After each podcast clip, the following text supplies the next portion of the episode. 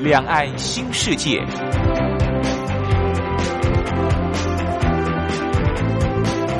这是一个让您打开视野、胸怀两岸、放眼全球的云端世界。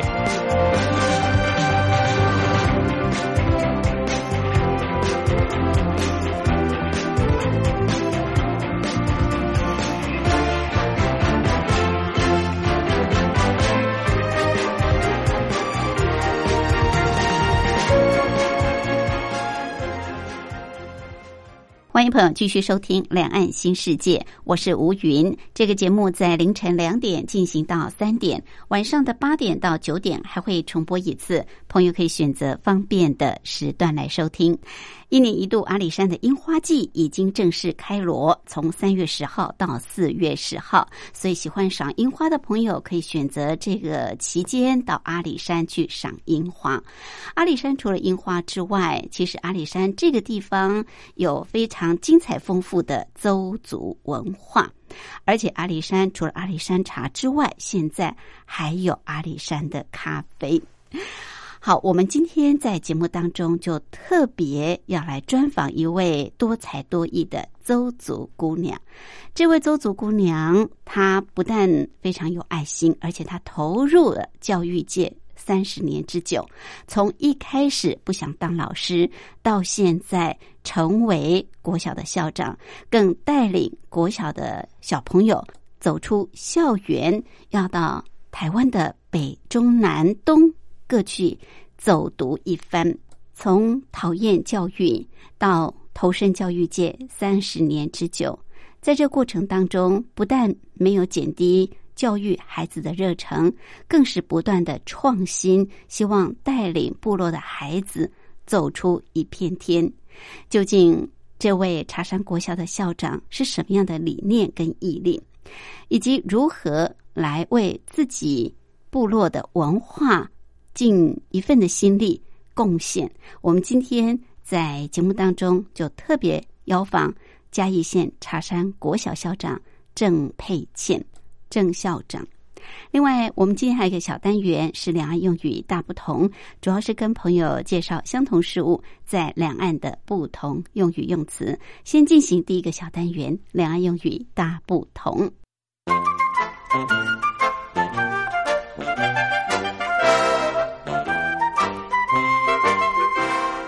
两岸用语大不同，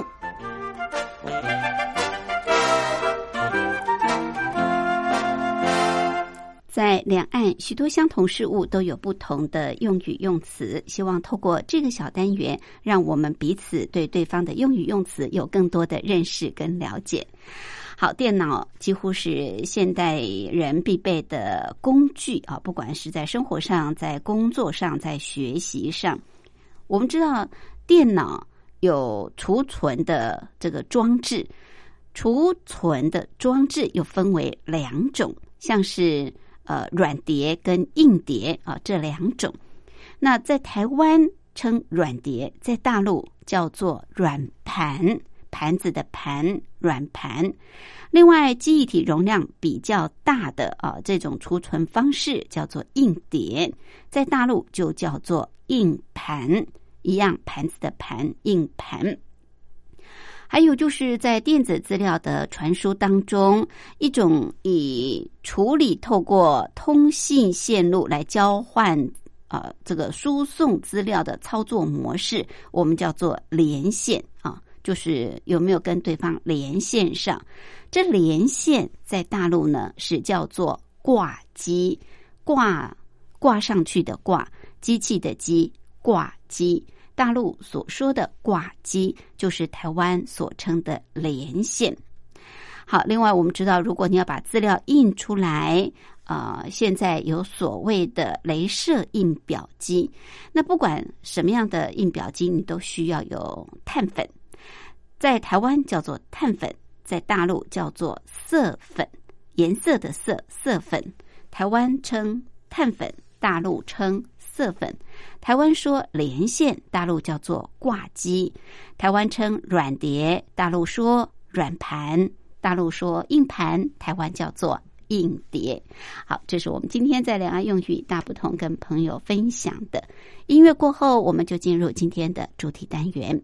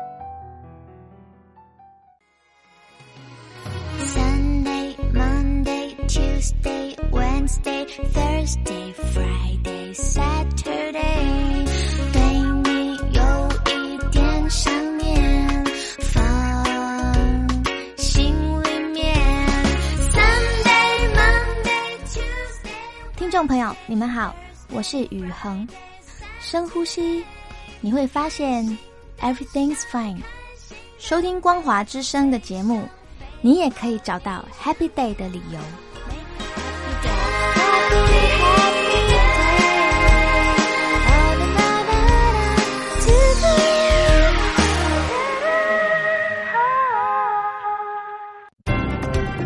话说两岸。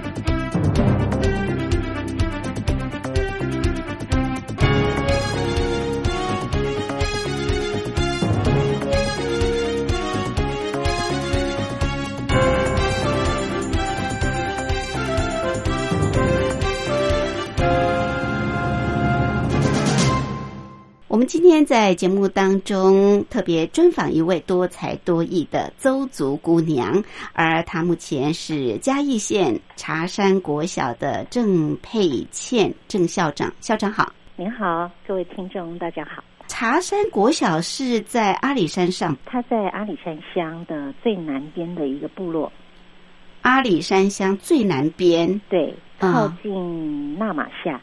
纳马夏。是是是，在这个国小里面的小朋友都是邹族的吗？嗯、我们学校有邹族的孩子，也有布农族的孩子，哦还有一小部分汉人的小朋友。哦，是，还有布农族啊。因为靠近那个高雄纳马那边，所以可能在学区上面就会也有一些布农族的孩子来就读，这样。是是，所以大部分都是属于原住民的小朋友，对对对，八成以上的八成以上。阿里山这个地方主要是邹族嘛，对不对？对对。哦，是。那比较靠近高雄那边，纳马乡就有布农族的对对族群，是。是是。郑校长他本身呢是属于邹族的孩子嘛，对不对？是您是在当地土生土长，不是。不是啊，我是在另外一个部落，我在乐野部落，乐野乐野在哪里呀、在台十八线上面，就是要往那个阿里山国家森林公园的那个主要的那个线路那边，它大概在阿里山乡的地图的中间的位置。哦，OK，是茶山国小是比较阿里山乡比较南边的一对对对国小，是郑校长，您投身到教育界已经也很长一段时间吧，对不对？是快三十年了，快三十年，哇，真是不容易啊！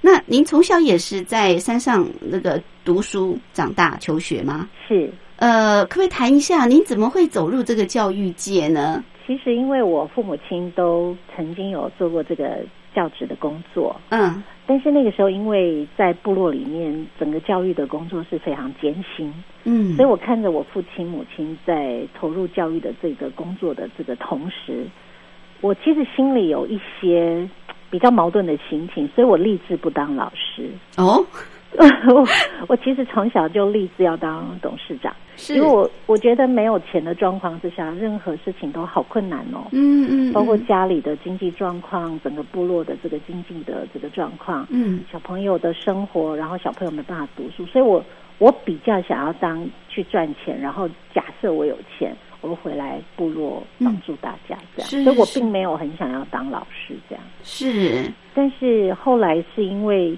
确实在那个年代，就是五零年代那个时代，尤其是在原乡部落比较这个偏远的地方，可能读书真的是当时唯一可以翻身的那个机会。对，所以父母亲的要求就是也没有钱能让你做什么，嗯哼，所以就唯一的方式的要求就是希望你能够成为老师，就是公费，嗯。这样家里也不用为你负担东西，然后你你出来就有一份工作，嗯嗯。几乎所有原住民的他们都会希望孩子成为老师，这样。对对，是迫于环境。对。啊，所以跟自己原先规划的人生的这种志向是不一样的，非常的不一样，冲突很大的。是是是那是是，那您还是被环境所逼迫了，是。是，所以我当时就是毕业之后分发，嗯。分发之后呢，我跟我父亲讲，我就说，我以不赔公费为原则，我愿意教书四年，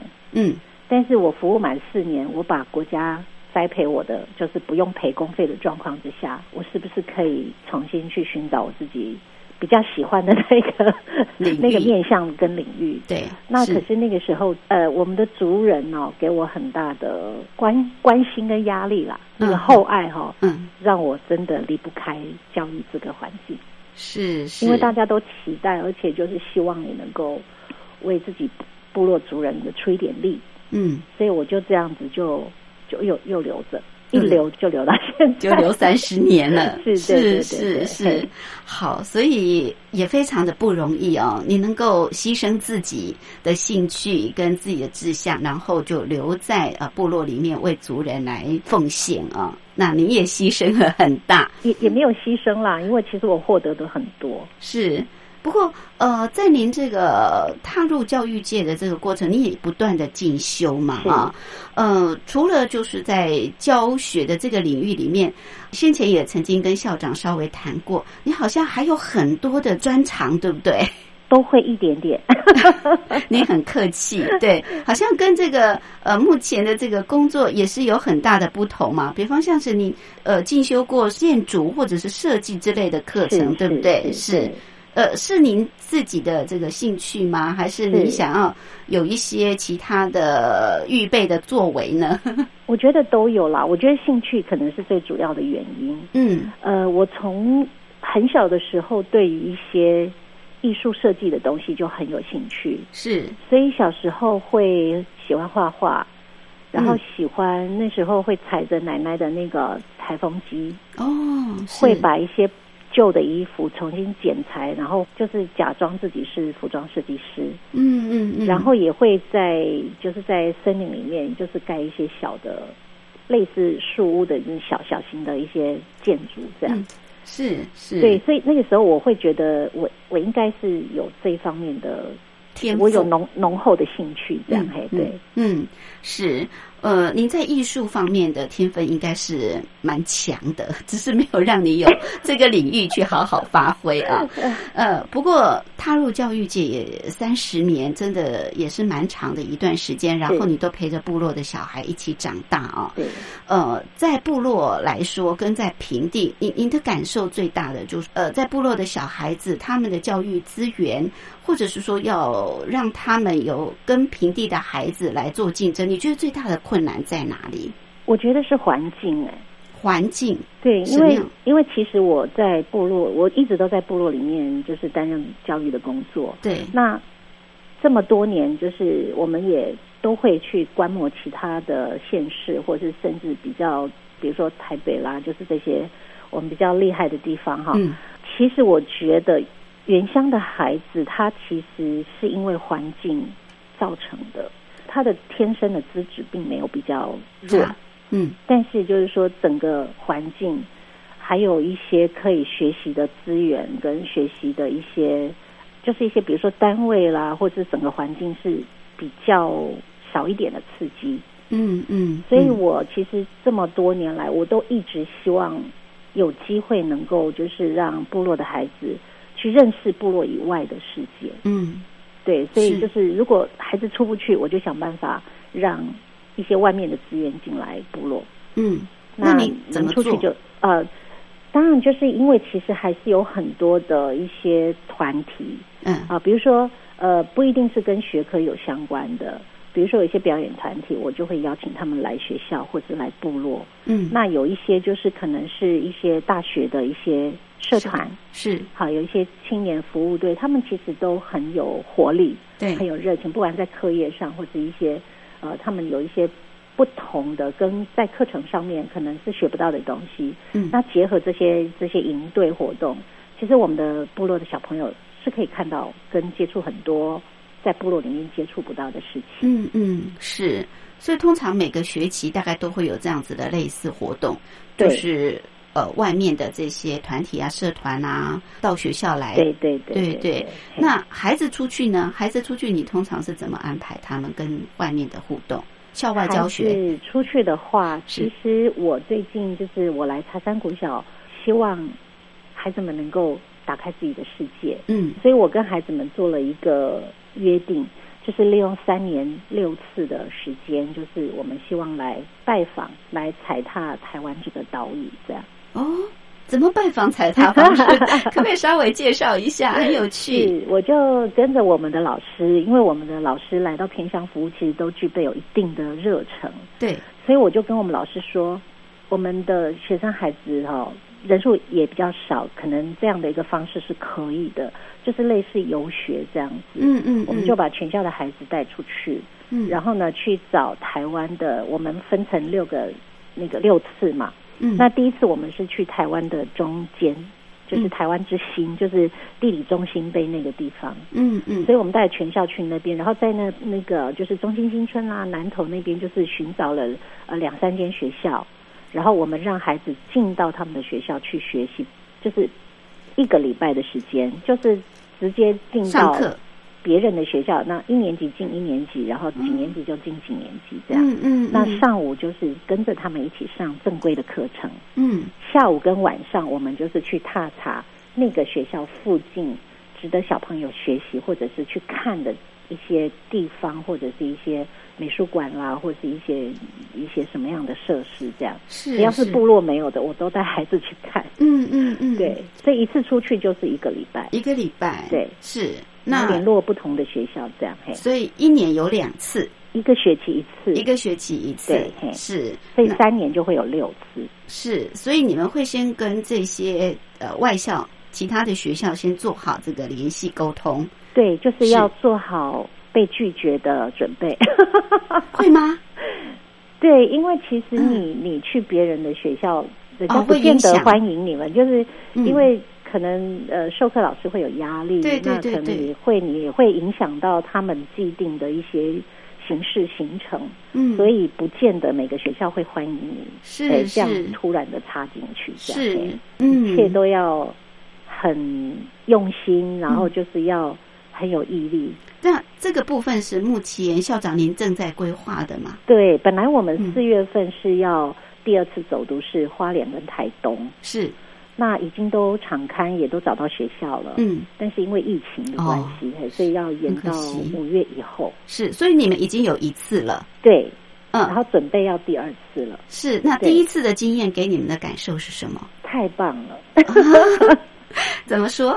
因为呃，我觉得呃，出去一次不但对孩子是一个学习，对我们的学学校的老师也是一个学习。对，啊，因为你只要看到不同的单位，不去到不同的区域，那种氛围、那种调性，学校的调性、学校的校园文化，就会不断的给老师跟学生刺激。嗯，所以小朋友出去的时候，因为我们是希望，除了希望去看见别人，我们也希望台湾的人、别的人可以看见我们部落的孩子。是是，所以我们去拜访学校，我们一定都是穿我们的传统服装，哦，嘿，就是嗯着那个我们的最正式的传统服装，是。然后去人家学校上课这样。嗯嗯嗯，所以是，当我们第一次走读的时候，我们去到不同的学校，事实上这些孩子认为我们是外国人，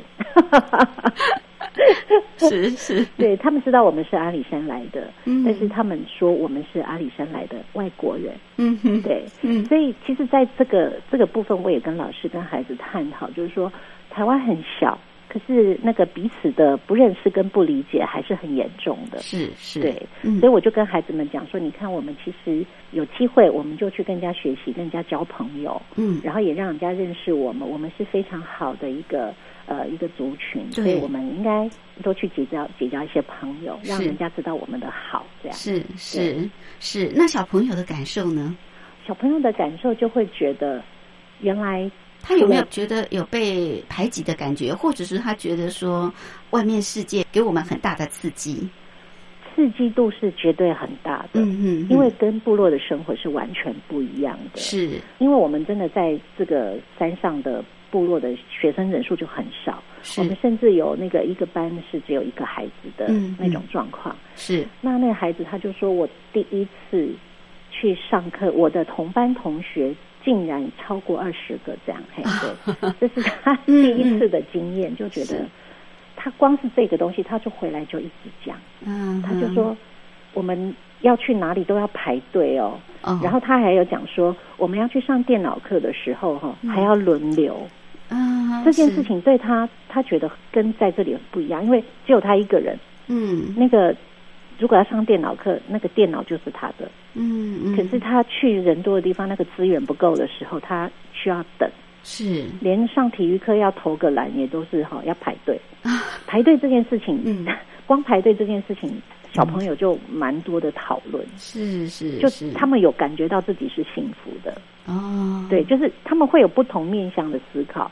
那我也鼓励我们老师，就是从不同的角度去引导孩子思考。嗯嗯，所以孩子们这样出去到不同的学校、不同的地方，我觉得他们思考事情的角度真的不一样。嗯嗯，我觉得他们长大很多，然后老师们给我的回馈就是说，孩子们好像就是大爆发，就突然之间就是好像也没有到达说变了一个人，但是孩子确实不同，是很明显的不同。嗯嗯。好，这个走读方式是您的创举哦。对我，我想这真的是一个非常好的教学。通过这种交流，让孩子走出去，然后也让外面的孩子看到我们部落孩子啊，他们非常呃很可爱、纯真的那一面。对对，那部落孩子也看到外面的一个学习环境跟部落有很多的不同啊、是。是我我觉得这个真的是很棒的哦，这个校长这个规划，呃，三年有六次啊、对三所以对。呃贵校的小孩子来说，他们透过这样的体验，你说第一次体验就觉得让你有大爆发的这种感觉，老师们这样的反应是是是，这样子的一个走读方式，经费呢？我觉得经费应该也是呃需要有这种长期的资助。那你们怎么来解决这个问题？呃，其实经费的部分，一开始我会敢于做出这样的一个走读的这个呃决定的时候，其实我要感谢我们学校的老师们，怎么说？因为当我提出这样的一个想法的时候，我们的老师们跟我们说：“校长，你只要愿意，我们如果去，只要谈到学校，呃，我们也不用住旅馆，我们就住学校，嗯。然后我们就带着睡袋，然后我们就嗯住人家教室，这样就可以了。”哇，甚至刻苦，也不要也不用租什么游览车啊，我们老师们愿意开车，然后我们自己带瓦斯或者是什么，就带着米啊，一些简单的一些食粮，嗯。我们就这样简单，就是睡学校，自己煮东西吃这样子。你们就这样开始了，是老师给我这样的信心，所以我就说好，那我们就这么做。嗯哼，所以我们第一次规划的时候是是有跟学校那边，就是说我们借个地方睡觉，然后有没有什么地方让我们洗个澡，就是嗯朝着那个最困难的方式去做规划，这样。是是，但是你真的做这样的规划的时候，我就遇到很多贵人。比如说我去洽谈那个学校，那那学校可能遇到会长，他就说哇，怎么有这么呃特别的方式，他可能就是有认识的朋友，或者他们就呃比如说哈，你就住在什么地方什么地方、嗯啊，不用钱或是什么，或者说算你便宜一点。是好，其实就是在这样的一个过程当中，他不是一次性的决定，就是说你这次会花多少钱。嗯所以，甚至我们去到那个地方之后，我们会去多方面的拜访。那很多的资源，因为可能觉得我们又很可爱又很傻瓜，这样，很纯真，就会就会给予很多的帮助，这样。嗯所以嗯。经费上的问题，我其实基本上没有很害怕，因为我跟我们的家长讲，就是说，嗯。假设我们努力工作存一点钱，让孩子有机会可以出去一趟，我觉得都是很值得的。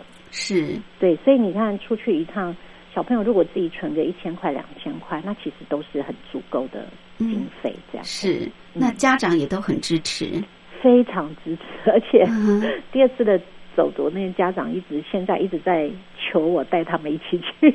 哦，我连家长也要一起去，是是，对。所以是很成功的开始，对不对？是对？因为我很感谢我们的老师跟家长，因为不是所有的老师或是家长愿意觉得这样的事情是 OK 的。嗯，因为嗯事实上做这样的事情，校长压力非常大。对，如果说你在很大的压力的状况之下，然后呃学校同仁还不支持你，家长也不支持你的时候，其实会加倍的辛苦。是但是现在我的压力是，老师跟家长怕我不带他们去走读。倒过来了。对，是呃，校长请教您，当时怎么会有这样的一个理念，会想到用走读的方式让孩子走出去，让外面看到部落的孩子，你们的教育，你们的努力呢？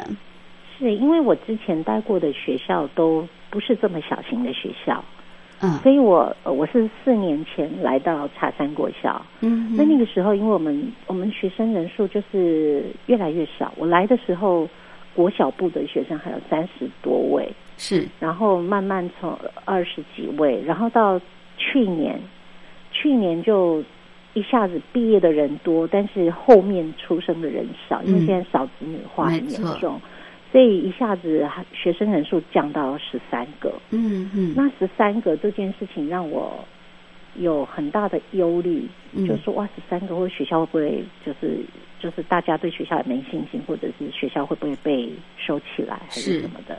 嗯于是我就想说，因为我跟老师们跟家长谈一件事情，学校的办学跟学生的人数应该不能画上等号。对，我们应该是把每个孩子，如果我们把每个孩子都带好，他会是这个部落未来很重要的力量。没错，所以我就跟老师们讲说，我们是不是有一个什么样的方式，我们把人数少这件事情变成优势？嗯所以后来大家是一起在想一些事情。我我后来就想，对吼，就是因为我们人数少啊，所以我们就带着走啊，嗯嗯，对不对？是。如果说十三个国小的小朋友，其实如果再加上老师愿意协助的话，其实车辆啊、交通、吃啊、住都相对的那个困难度少一点。对，所以反而我们的那个弹性跟自由度就非常大，是是，所以我才会想说，那不如我们就来台湾这个这个地方实在是太有趣了，嗯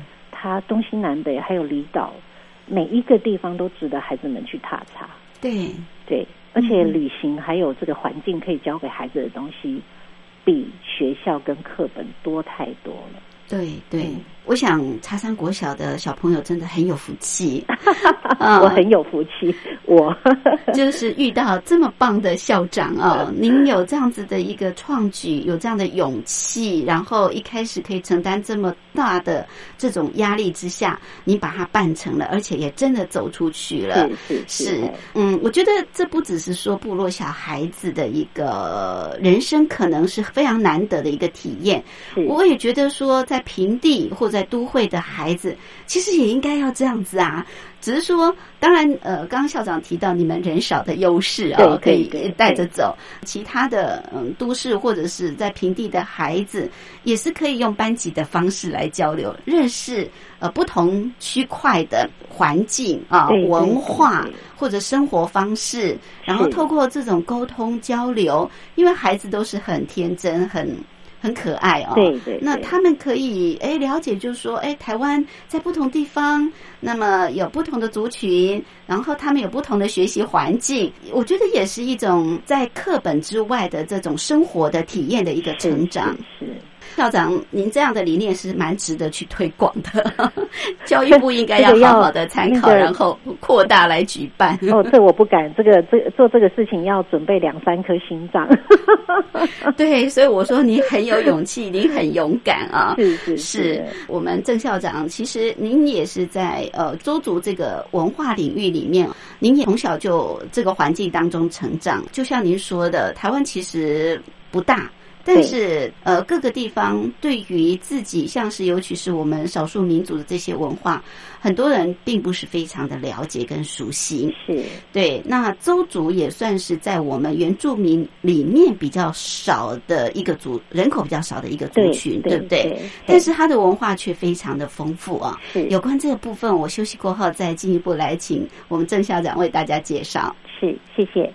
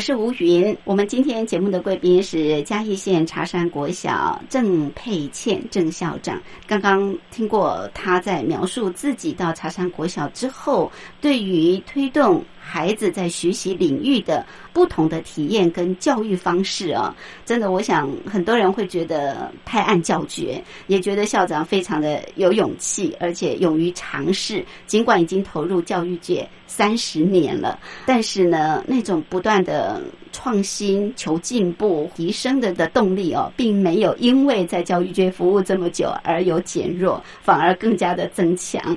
那刚刚郑校长也特别提到，就是呃带孩子走读的这个方式，因为茶山国小其实刚刚校长说，大概有百分之八十都是部落的小孩，主要是周族还有布农族啊。茶山国小呃在阿里山乡的南部的一个国小，阿里山乡大部分都是周族，对不对，校长？对，那您本身也是周族的姑娘啊，是，所以对周族领域，您应该有很多想要跟大家分享的，让我们可以多多的了解这个周族文化。我知道最近在周族好像有举办这个祭典活动，对不对？啊、是最近三月份，呃，才刚举办完那个我们的玛雅斯里祭典。玛雅斯里是 什么样的对，玛雅斯里就是如果是国语的，就叫它一战祭。战祭？对战争的战，对对祭祀的祭，对，战战祭嘿。哇，这个好像周语叫玛雅斯里。哦，是是，对是是什么样的活动呢？其实它是我们周族一个算是非常传统的一个一个祭典。嗯那这个目的呢，其实一开始就是祈求天上的那个战神能够保护我们周族的勇士。好，就是说他在我们周族人，不管是在狩猎的时候，或者是说遇到敌人来犯的时候，嗯我们可以成功的就是抵御外面的入侵者，然后保护我们部落的族人，这样。哦，所以是希望这个战神可以就是给我们保护跟给我们力量，这样。特别是，但是因为他是只针对勇士这个部分，所以它比较跟一般的那个所谓的丰年祭是不太一样。它不是那个欢乐的，哦对它是它不是那种唱唱跳跳欢乐，因为因为这个有一点比较稍微比较庄重一点，嘿。就是庄严、比较严肃的一个祭祀活动。对，而且过去的话，因为其实在过去早年的那个原住民互相在山林里头活动的时候，都会有那个就是生活场域的，就是有临界的一些冲突。对，好，那所以那个时候就还有一些就是呃出草啊，嗯就是会呃猎手级的这个情形发生。嗯哼那以周族来讲的话，如果有人就是来来入侵的话，我们的勇士会去敌方的那个首首领。嗯会取首领的首级，嗯只，取首领的首级。是是，对，就是表示说我们就是把最强的那个首领打败，嗯然后呢，并且把他的首级呢带回部落里面。哦，但是带回部落里面的时候呢，因为他能够成为首领，一定是很厉害的人物，没错，所以除了一方面是呃要安抚他的这个灵魂，嗯，就是安抚他的灵，那就是对他的一种呃尊敬。那另外就是也要镇压他，希望他的灵魂不会因为怨恨，所以会危害部落的族人。哦然后再一方面，谢谢战神让我们胜利，保护我们平安归来。嗯，所以以前只要如果说有有猎到这样的手机，就会举行战绩。OK，但是因为现在不可能有这样的，对 对，像民主社会不可能有这样的东西，所以现在都是一个象征性的。象征性的对，所以可能，就是就是变成一年，就是我们现在两个就是两个大社，就达邦社跟特富野社，就是会各自办一次这样征信的这样嘿，轮流办，对都办都办，就是一年会有两次，哦哦，一年有两次，对对对嘿，办这个战绩这个活对动，对对，那战绩它没有固定的日期，没有固定日期啊，对，因为这个战绩要不要办，它其实还有很多决定因素，就是社里面的一些长老啊，或者是他们会看什么月亮干不干净啊，什么，嗯所以这这种东西就是比较是属于深层的一些文化的一些嗯背景啦。是是是，那总之就是会办，嗯。那其实大概都会在二月、三月或是这个时间点。OK，对，是。那是哪一天不会固定，不会变哦成就是好像十月十号或者是元旦这样固定就这样，嗯，他会决定之后会公告给族人这样嘿。哦，是是，然后这一天呢，几乎我们就是所有的族人都会回到部落里面来。嗯，他虽然主要的祭典的时候是女性不能参加，女性不能参加。对，哦，是，但是但是就是说，因为我们迎接战神下到这个我们的部落之后，呃，我们除了谢谢他，还有我刚刚讲到，就是说要安慰，然后要镇压被我们那个呃带回来的这个手机的灵魂之外，哈，是。我们谢谢战神。那这个仪式结束之后呢，我们会把这个战神再送回去，再就是我们送回去。先迎神，哦，然后会送神。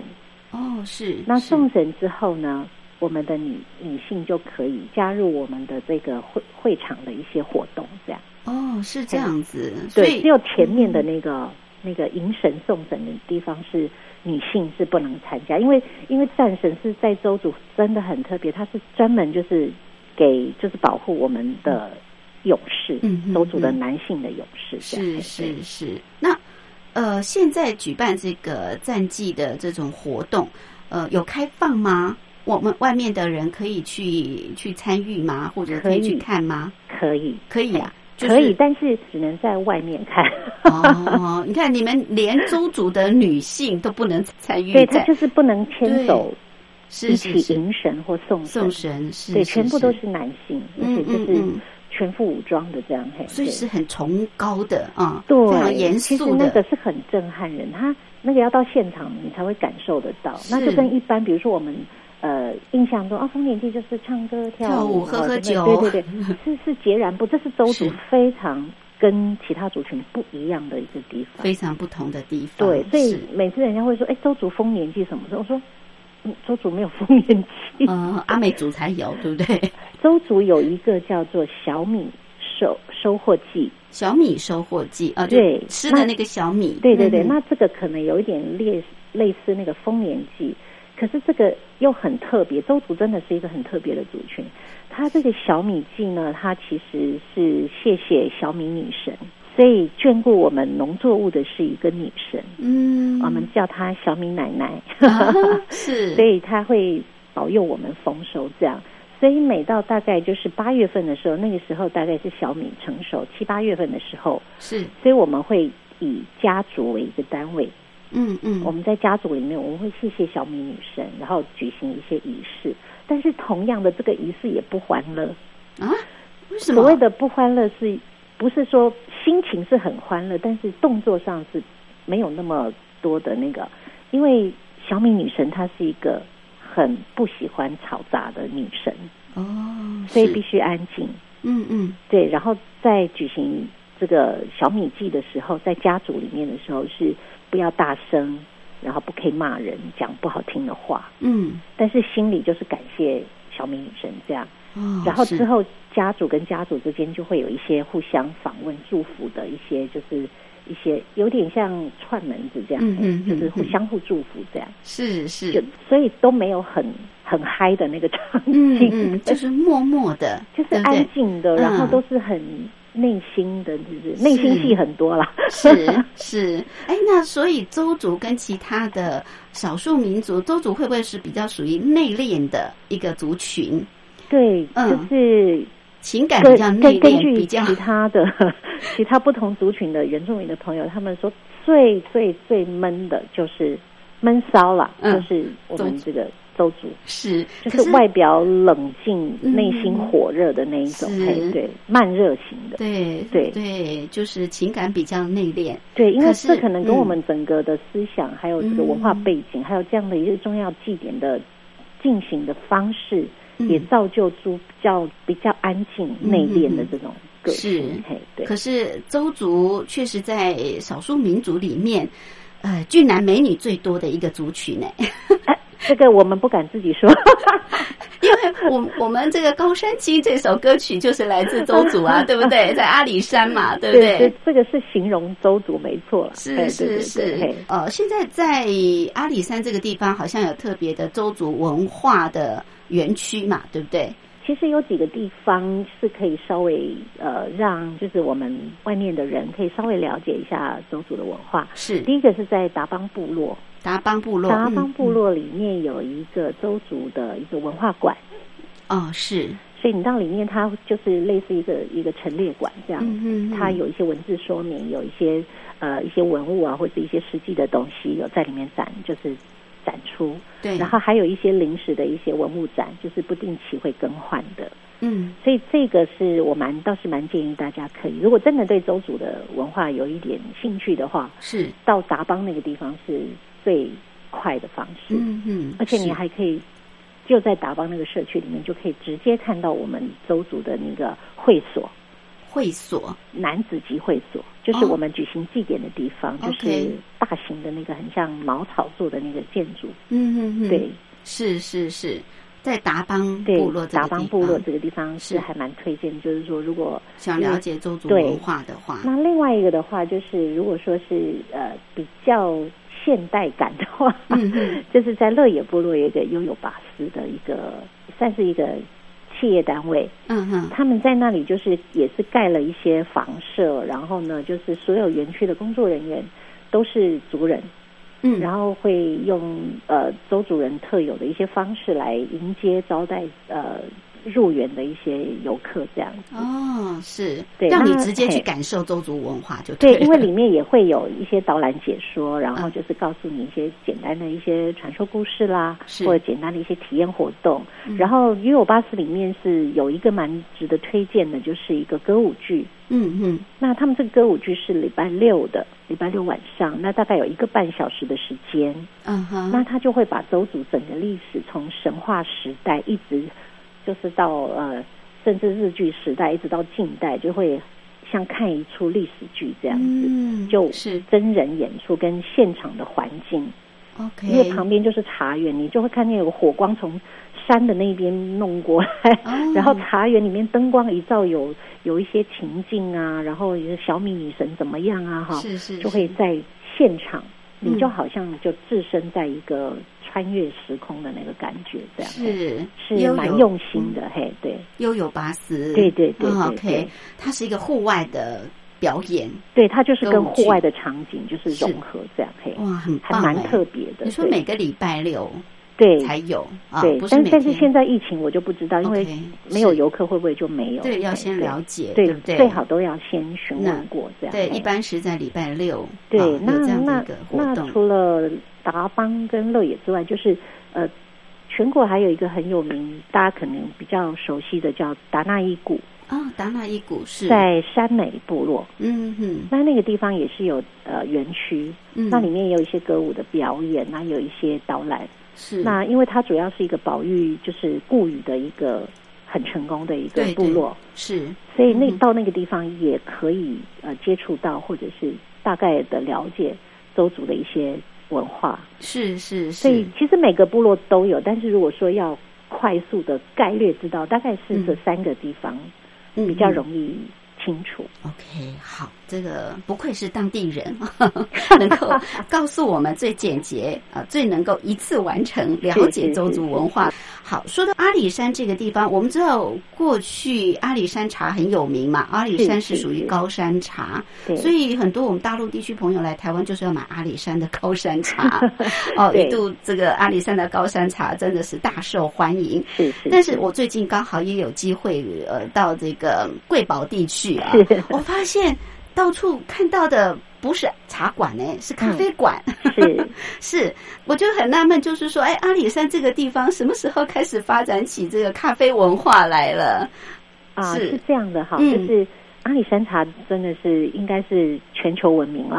是是，那这个大概因为茶叶这件事情哈，就是到后来哈，其实它有一个有一点点饱和的一个状态，嗯嗯，就是到最后呃，可能就是前期已经成功经营茶叶的前面的这些前辈，可能在市场的垄断上面已经也非常厉害了。嗯所以也许部落的族人就会去思考，是不是有其他的经济作物啊可以呃杀出另外一条路。嗯。所以我们一开始是乐野部落有一个就是我们非常有名的咖啡王子，嗯嗯，他其实一开始他也是默默的经营了大概十六年左右，是。就是从种植咖啡成功失败成功失败，然后去学习，然后去参加各式各样的比赛，嗯。然后一直到最后他就是品质稳定，然后就是不断的得到冠军，然后他又得到十大神农青年神农奖还是什么之类的，是。然后又是亚洲地区的，又他的豆，它所生产的豆有有不断不断的得到冠军，嗯嗯所以当时大家就发现哦，原来阿里山这个地方如果种咖啡的话，就是大概在海拔一千公尺左右的地方种咖啡，原来是可以的，是可以啊，这么高海拔，是，而且去参赛都获得很好的成绩。这很特别耶，因为我们知道咖啡豆应该是属咖啡应该是属于热带，对对对对对，嘿，是所以这是很奇妙的事情。嗯，对，因为因为有这样的一个成功的经验，所以可能其他人就开始跟进。哦，那开始跟进之后，确实阿里山咖啡豆的品质真的不错，嗯，所以就很多人就开始也学习栽种，可能有一部分的茶园就会改成咖啡园。哦，是，对。是，这边栽种的是属于哪一种品种？一开始大家都种阿拉比卡，阿拉比卡对。最普遍嘛，嗯、对。那后来的话，现在大家好像就是尝试在种另外一个品种叫艺妓，艺妓嘿，对，品种的名称，名称是 对，因为咖啡？咖啡应该是品种很多种，对对对。对，光是阿拉比卡就有很多不同的品哦相。是是，对。嗯嗯，那他们因为我还没有正式进入咖啡这个产业，嗯是。所以我我我知道，就我这样粗浅的了解，好像艺妓它的的产量高，嗯哼，然后这个豆的品质也不错，是。所以现在大家可能就是在经济考量上面，可能会觉得艺妓种艺妓是比较可能利润啊，或者是嗯它的成功率会比较好一点。对。嘿，是因为我们知道，过去在台湾说到咖啡，大家想到的就是云林古坑的对咖啡嘛，对大概不会想到阿里山有咖啡。是是大家都想到茶叶，对对对，但是这一次我发现，哎，阿里山的咖啡馆比茶馆还多。阿里山的咖啡哦，卖得下下脚。是呃，郑校长说，您说您对这个咖啡还不是那么的熟悉，还没有完全进入这个领域。可是我很佩服你，哎，因为你已经自创品牌了。是，可不可以跟我们聊一下？因为我看过你们这个品牌哦，是而且那个图案非常的鲜明。是啊，很吸引人。你这个品牌叫做授泉，对对，授是野兽的兽，对泉水的泉，对，这很特别的名称。为什么叫授泉？啊、因为我们居住的那个山谷，好、就是现在我们家种咖啡的那片山谷地，是它以前在周族传统的领域里面，老猎人们就是给它取了一个名字哈，就是说那个是泉水涌出之地。哦那这个泉水又有一点特别，它可能带有一点盐分，盐分呐、有嘿盐分咸。哦对，所以很多野兽会特别就是会来喝这个涌出的泉水，野兽会聚集在这这个山谷里面，在这边喝水。嗯所以我听老人家讲这个故事，而且我们的地名，我们在周语的名字就是授权涌出之地的意思。所以我我们家种在这片山谷的咖啡豆，我就呃就取了一个授权，哦，对，是授权咖啡这样嘿。是。就是涌出的泉水，但是野兽都到这边来喝这个泉水，对对然后这个泉水水质应该很棒哦，它带有一点盐分，很特别的对泉水。哎，这个蛮有创意的，是。那我看到那个图案啊，是。就是您的这个品牌的图案是您设计的，对不对？是是，有什么样的一个构思，或者说什么样的想法理念？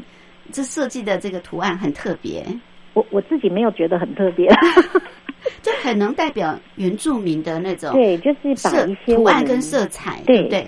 结合第一个就是用色彩来来代表，就是我们我我就是取用我们传统服饰上面一些色彩的元素，嗯，然后再呃用我们的一些图腾的一些形状几何图形，是，然后弄成一个就是类似水泉的那个样子，就是一个小水洼的那种感觉，嗯，嗯。然后就是有泉水的那个呃滴落的那个感觉，就跟咖啡这这这这件事情把它 结合在一起，这样。是，就是光看那个包装纸的时候是，我希望包装纸可以传达一些就是授权这件事的故事，嗯，它背后的这个，比如说它是周族的有文化的东西，对对。那它是一个经济的作物，是，然后它又可以说明这个咖啡跟其他产地的不同，嗯嗯，它因为有有这个特殊的泉水，所以不同。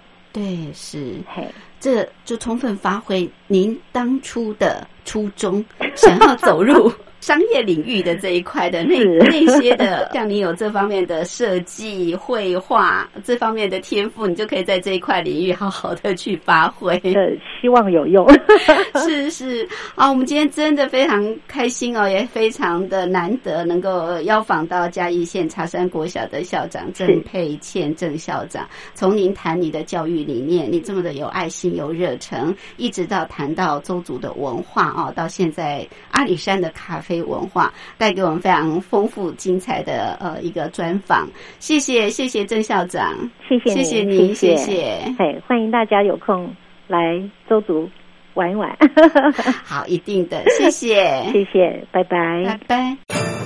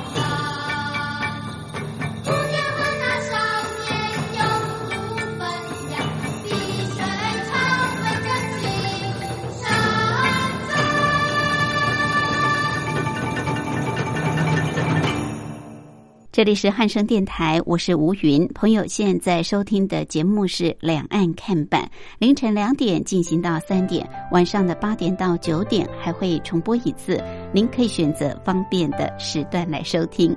很快的节目进行到这儿也接近尾声，非常感谢朋友的相伴。有任何宝贵意见，都欢迎您随时随地来信给吴云，寄到台北邮政一七零零号信箱。